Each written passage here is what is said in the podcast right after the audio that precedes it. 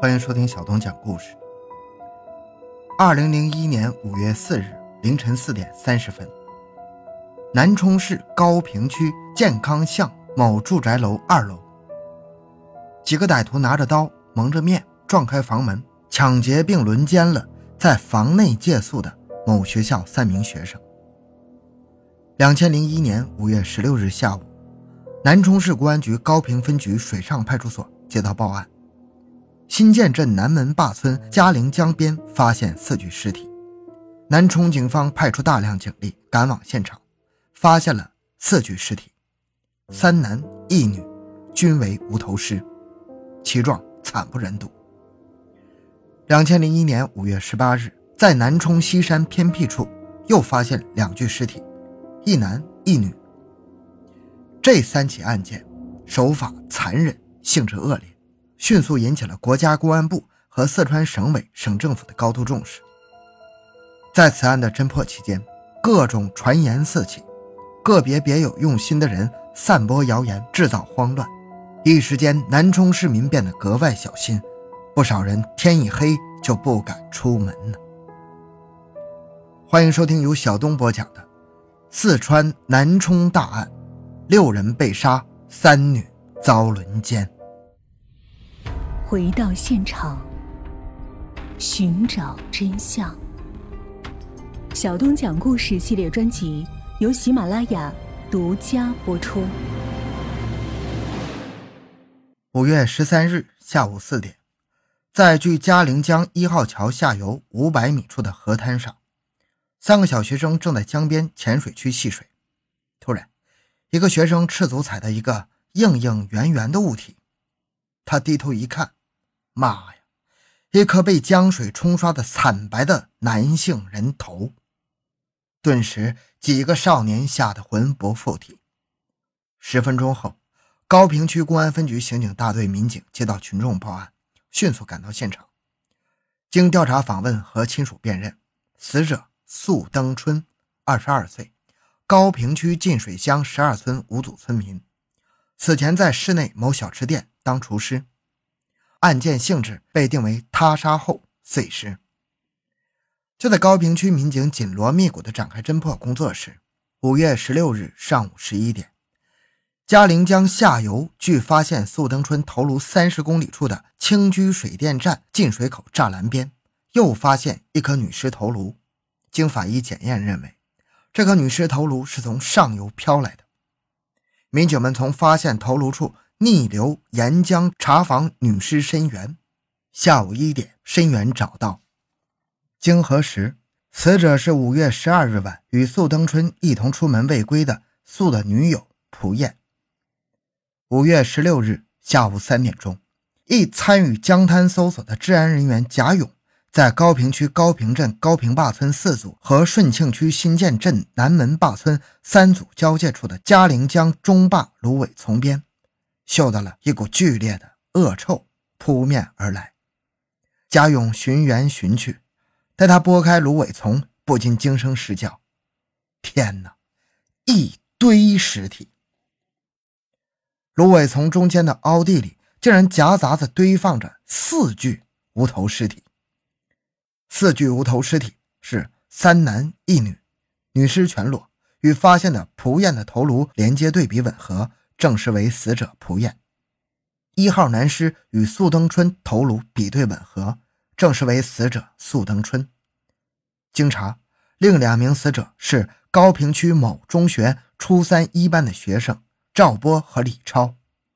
嘉陵江河滩发现四具无头尸体的消息不胫而走，社会上谣言四起。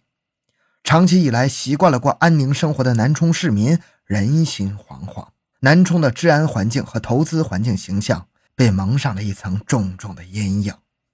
五月十八日下午，在省厅刑侦局、南充市公安局指导下，高坪区公安分局组织警力一百二十余人，对河滩、中坝芦苇丛、抛尸地附近进行了地毯式搜索，目的是要寻找蒲燕尸身上被割下的指头和李超、赵波的头颅，以及一些相关的痕迹、物证等。但整个搜索除了发现几块比较异常的芦苇成片倒状和提取了一瓶喝剩的醒木牌饮料之外，几乎一无所获。五月十八日晚，在南充市嘉陵区火花镇插旗山密林中，又发现了两具青年男女高度腐烂的尸体。五月二十二日上午，赵波头颅在抛尸地下游十公里处的嘉陵江边被参战的嘉陵区公安分局民警找到。五月二十二日下午。李超的头颅在抛尸地点下游近四十公里处的嘉陵江边被参战的高平区公安分局水上派出所民警找到。从五月十六号开始，省厅、市局、南充市辖三区参战民警共排查重点复杂场所、出租房屋五千余处，排查嫌疑人员六百四十余人，仍无所获。整个凶案仍然像是一个谜呀。五月十六日，在嘉陵江边芦苇丛发现了四具无头尸体后，省委、省政府、当地的党委政府、四川省公安厅对此高度重视。省长先后作出重要批示，要求公安机关尽快破案，还南充人民一个安定祥和的治安环境。南充市公安局也随即成立了侦破“五幺六”专案指挥部。五月十八日，专案指挥部和刑侦专家在案件发生情况综合会诊后。果断的确定，杀人、碎尸、抛尸现场均在嘉陵江中坝芦苇丛及附近的滩涂。在现场附近突发纠纷斗殴、见财起意、见财起意的抢劫、强奸、杀人和灭口杀人，被锁定为整个案件性质和案侦方向。在此基础上，专家指挥部确定出犯罪嫌疑人的特征。在五幺六案案发前的。五月四日凌晨，南充市高坪区康乐巷一居民房内，三名在此租房居住的女青年被三名歹徒趁着夜色撬门入室抢劫强奸。待民警闻报后，迅即赶往案发现场及附近布控围追堵截时，歹徒已逃之夭夭。根据三名女青年的反应，她们虽然因为室内黑暗没有看清楚歹徒面目，但是凭着感觉。他们应该为年轻男性。从歹徒的简短几句低语对话中，他们得知应是本地人。歹徒在强奸他们时均戴避孕套，用后揣在身上带走，或丢入厕所下水道冲走。五幺六案，歹徒极大可能强奸了女受害人，但却没有留下精液精斑。虽然现场及附近的地毯式搜索没有发现被丢弃的避孕套，也可能是被带走或丢入江水之中。其犯罪手段极为相似，如出一辙。专案指挥部经研究后认为，随着五幺六排查圈的步步缩小，该伙歹徒应在圈中，也与五幺六案犯罪嫌疑人特征相吻合，应列为重点嫌疑对象。五月二十三日，案侦小组在走访群众时得知，高平区居民曹某夫妇曾在不久前被抢。民警很快在群众引领下找到这对夫妇，并同刑警大队另一中队查到案卷记录。据曹某夫妇反映，五月上旬的一个深夜，夫妇二人在高平区外贸公司车队被三名男青年持刀抢劫，被抢走白色小灵通手机一部，三二幺零型传呼一部。案侦小组民警继续顺线追踪查访，通过群众提供的线索。五月二十三日，民警冒雨在高平区城郊找到知情人李某。李某开始心存顾虑，在民警们的耐心开导下，他说：“据说五月上旬那起抢案与一个叫外号赵咪娃的人有关，但我不认识他。我的一个熟人的熟人是赵的女朋友。”几经周折，案侦小组民警终于查清，赵咪娃本名赵强。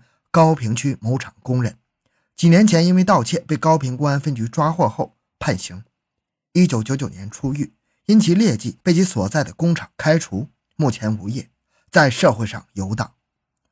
另据群众反映，赵强经常与高平镇茅草坪村六社刘天兵、刘天龙兄弟俩在一起厮混，而刘氏兄弟正是两千年后袭警后外逃的盗窃犯罪嫌疑人。而五四抢劫、强奸案犯也是三个人，而且各方面特征相似，并且如此心狠手辣之人，在实施抢劫、强奸时也极易杀人。五幺六专案组指挥部进一步分析后，将此三人锁定为重点嫌疑对象，随即发出命令，迅速抓捕赵强、刘天兵、刘天龙三名嫌疑人员。五月二十五日下午，专案指挥部得到了赵强将搭乘下午的过站火车离开南充去成都的可靠消息，立即派专案组着便装在南充火车站内外秘密布控。下午四点，赵强在火车站厕所附近被专案组发现。待赵强有所察觉，正欲逃跑和顽抗时，民警如下山猛虎般一拥而上，将其按翻在地，牢牢控制。五月二十五日下午，赵强在强大的政策攻心和心理攻势下，终于供称：五月四日凌晨的抢劫强奸案是他和刘氏兄弟犯下的。审讯民警还得知。与他们经常在一起的，还有高平区兴市街十八号待业青年廖雄。专案指挥部下辖的高平案侦组抓捕小组采取闪电行动，缉捕刘氏兄弟和廖雄。刘氏兄弟本为高平镇茅草村村民，长期在高坪区城郊一带出租屋内居住，但是案发后去向不明，一直没有回老家和出租屋。五月二十五日白天，抓获刘氏兄弟未果。五月二十五日下午四点，专案指挥部获得一条重要线索：廖雄正在高坪区青石路夕阳红茶馆附近活动。五分钟后，几名便装的茶客向夕阳红茶馆聚集。这时，抓捕廖雄的民警小组在接到指挥部下达的命令之后，即刻赶来。夕阳红茶馆外的公用电话前，一名青年男子东张西望，神色不定，好像正是在等待一个传呼回击。此人正是廖雄。拿下！带队民警一声断喝，民警们便从四周向廖雄扑去。廖雄还没有明白怎么回事，早已被民警的几双铁钳大手牢牢夹住，成为瓮中之鳖。五月二十五日下午五点，专案指挥部得知，刘氏兄弟上了一辆的士，正往住高坪区的川中监狱大门和区域电力公司新宿舍方向而去。抓捕小组得到指令后，即刻飞扑青石路，并暗暗形成夹击之势。五时许。刘天兵、刘天龙在川中监狱门口下车，两人一前一后拉开了十米左右的距离，走向电力公司宿舍。电力公司宿舍正在建设中，见后面也有可逃之路，便装民警决定悄悄靠上前去，先堵住两人的去路。刘氏兄弟似有察觉，突然狂奔起来。跑在后面的刘天兵被民警生擒，而跑在前面的弟弟刘天龙却逃脱了。转过一幢宿舍后，眨眼不见了人影。民警立即将整个电力公司宿舍外围墙围住，驻高坪区武警中队也赶到参战，协助民警布下重围。但狡猾的刘天龙在民警和武警对电力公司新宿舍围墙形成合围之势前，已从后院围墙豁口处侥幸逃脱了。五月二十六日上午，刘天龙终于在顺庆区小西外街团结巷被抓获归案。五月二十五日至五月二十六日。对四名犯罪嫌疑人的突审在不间断地进行着，时间一分钟、一小时的过去了，四名犯罪嫌疑人的精神防线也逐渐的崩溃。五月十六日夜十时许，审讯廖雄的民警李明兴奋地密报专案指挥部：廖雄已经供认，五幺六特大抢劫、强奸、杀人碎尸案是他与刘天兵、刘天龙犯下的。在接下来的时间里，赵强、刘天龙先后交代了自己五月十二日抢劫、强奸、杀人碎尸的犯罪事实。五月二十八日上午，刘天兵的精神防线被最后突破，也和盘交代了其参与五四、五幺六、五幺八案的犯罪事实。十月二十二日，南充中院开始审判赵强、刘天兵、刘天龙、廖雄四人。十月二十六日。南充中院作出判决：自两千年三月至两千零一年五月期间，四案犯先后在南充市顺庆区、高坪区、嘉陵区境内进行故意杀人、抢劫、盗窃、强奸犯罪活动，作案十一起，杀害十一人。赵强、刘天兵、刘天龙、廖雄犯故意杀人罪、抢劫罪、强奸罪、盗窃罪，其罪行特别严重，手段极其残忍，后果特别严重。社会危害性特别大，切系累犯，法不容留，故依法判处四被告人死刑，剥夺政治权利终身，并处罚金一万一千元、一万一千元、六千元和三千元。十一月二十日上午九点半，当押解四名恶魔的卡车驶进南充市体育馆时，只有两万多个座位的体育馆却挤满了四万多愤怒的市民。无法进场的市民则在体育馆的入口和附近的几条街道通过高音喇叭旁听。据当地公安机关估计，参加当天公捕大会的市民至少有十万人。南充城出现了多年未有的万人空巷的场面。南充市体育馆戒备森严，数百名武警战士荷枪实弹，严阵以待。体育馆四周的高处也站满了全副武装的民警。四零押饭车上各有六名武警和六名民警。车一进入体育馆，全场立刻一片寂静。当宣读四个恶魔的犯罪事实时，站在第一辆车上的刘天兵神色木然，两手交错，神经质的不停缠绕。第二辆车上是二十二岁的刘天龙，脸色煞白，浑身颤抖，几乎站立不稳。第三辆车上的赵强竭力做出一副无所谓的样子，但他还止不住的双腿发抖。最后一名是三十岁的廖雄，自始至终都耷拉着脑袋。四人犯罪事实宣读完毕后，随即被押往市内各主要街道游街示众。就在汽车刚刚启动的一瞬，一直很安静的群众突然向四个恶魔发出雷鸣般的咒骂声，还有人将手中的矿泉水瓶和其他物品砸向他们。靠近四个恶魔的群众，甚至有人想跳下看台冲过去，但被公安人员迅速制止。一位叫曾春英的中年妇女说：“把那几个千刀万剐都不解恨，他们杀了那么多人，哪里还有一点人性？我真恨不得冲过去咬他们几口。”一位叫王立富的男子说：“公布了这几个恶魔，实在是南充一件大喜事儿啊！大家好久没有这么高兴过了。”六十多岁的王庆祥大爷说：“前一段时间。”一到晚上九点以后，人们就不敢上街了，街上空荡荡的。现在好了，我们又可以在晚上逛一逛街，乘乘凉了。好，这个故事讲完了。小东的个人微信号六五七六二六六，同时请您关注小东和另外几位主播联合制作的一档新栏目，叫《麦克说》，大麦的麦，客人的客，说话的说，这是一个播客节目。好，咱们下期再见。